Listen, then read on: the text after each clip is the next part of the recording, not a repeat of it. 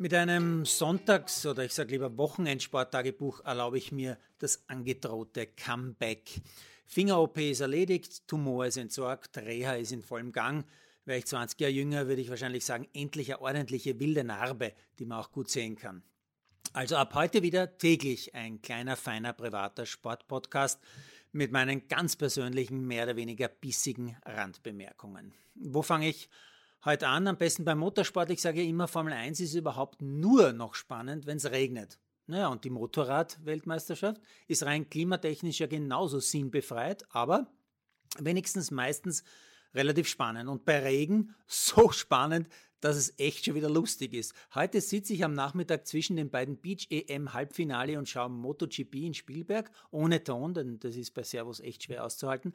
Aber man sieht eh alles. Man sieht, dass plötzlich der Regen kommt, manche Fahrer sofort in die Box fahren und sich ein regentaugliches Geschoss holen, ein gewisser Bright Binder, aber alles riskiert, wirklich alles. Und als einziger auf Slicks weiterfährt oder besser schlingert oder, oder rutscht und am Ende wirklich gewinnt. Noch knapp vor den Regenreifentypen bei Naya und Martin.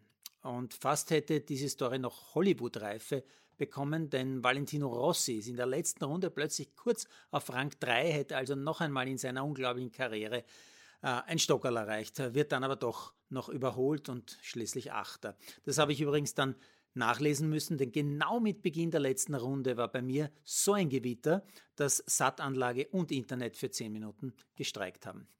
Aber es war echt großes Kino. Meine Forderung also, baut diese Geschosse bitte endlich auf E-Bikes um, ist sicher jederzeit möglich. Bedankt sie mit Sonnenenergie, am Spielbergring ist Platz für Photovoltaik ohne Ende und fahrt dann aber bitte möglichst oft bei Regen, weil das macht richtig Spaß beim Zuschauen.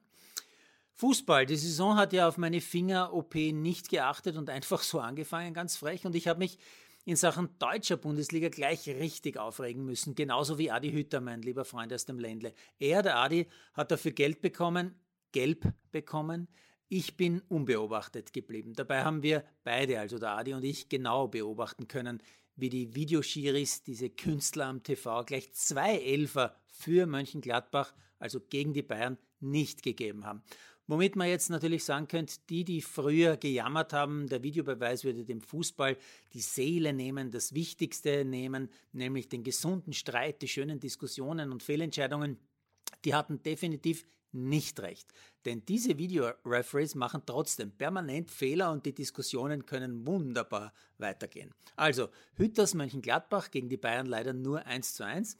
Ganz bitter die Niederlage von Oliver Glasner, Hütter Nachfolger bei Frankfurt gegen Dortmund, ein 2 zu 5 und Haaland wieder mit zwei wunderbaren Toren brutal stark unterwegs. Und heute habe ich auch noch live gesehen, wie der Österreicher Florian Kainz innerhalb weniger Minuten mit einem Doppelpack für Köln die Hertha abgeschossen hat.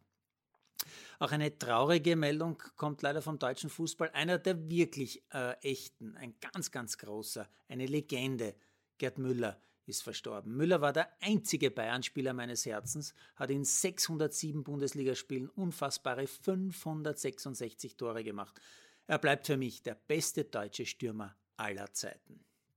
Im österreichischen Fußball fällt mir momentan eigentlich nur ein, vier Runden gespielt und Salzburg ist schon jetzt auf und davon, hat als einzige Mannschaft noch keinen Punkt abgegeben, aber das war eh klar, diese Liga lebt von der Hoffnung, dass im Abstiegskampf spannend ist. Am meisten habe ich am Wochenende natürlich Beachvolleyball geschaut. War schon erstaunlich, wie es Hannes Jagerhofer geschafft hat, die Corona-Maßnahmen und natürlich auch Corona-Gefahren irgendwie zu umschiffen und auf dem Heumarkt eine Beachparty gezündet hat. Mich hat allerdings nur das Sportliche interessiert und auch da alle, alle Achtung. Großartige Spiele bei großer Hitze, viele, viele sehenswerte Duelle und unglaubliche Ballwechsel. Nur die Österreicher, die sind, das muss man leider zur Kenntnis nehmen, nicht mehr vorne mit dabei, nicht annähernd.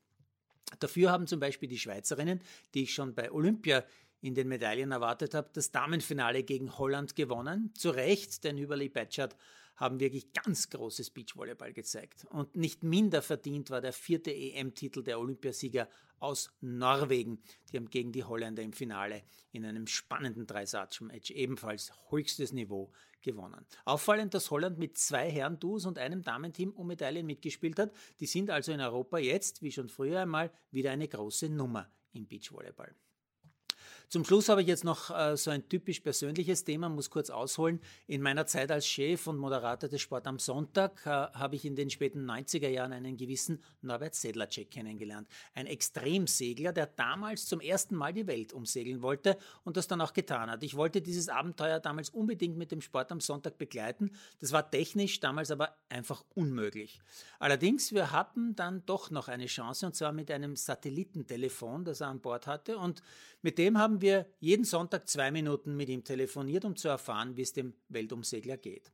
Ja, und heute, rund 25 Jahre später, sticht Sedlacek wieder in See. Und wieder möchte ich ihn beobachten, verfolgen. Nicht, weil ich der große Segler bin, das bin ich eher nicht, aber unter anderem, weil Sedlacek mit einem Boot segelt, das ausschließlich aus recycelbaren Materialien besteht. Finde ich großartig. Er hat dafür eine eigene Werft und Produktion entwickelt in Frankreich und für mich ein ganz wichtiger Ansatz zum Klimaschutz, denn Boote gibt es bekanntlich unendlich viele und viel zu viele sind aus Plastik oder so ähnlich. Das Projekt nennt sich übrigens Antarctic Lab, ist eine sogenannte Non-Stop-Einhandregatta über 32.000 Seemeilen. Für Interessierte live zu verfolgen unter www and-arctic-lab.com.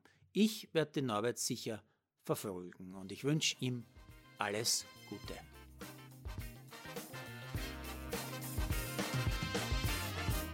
Produziert von Malderino Kiesens.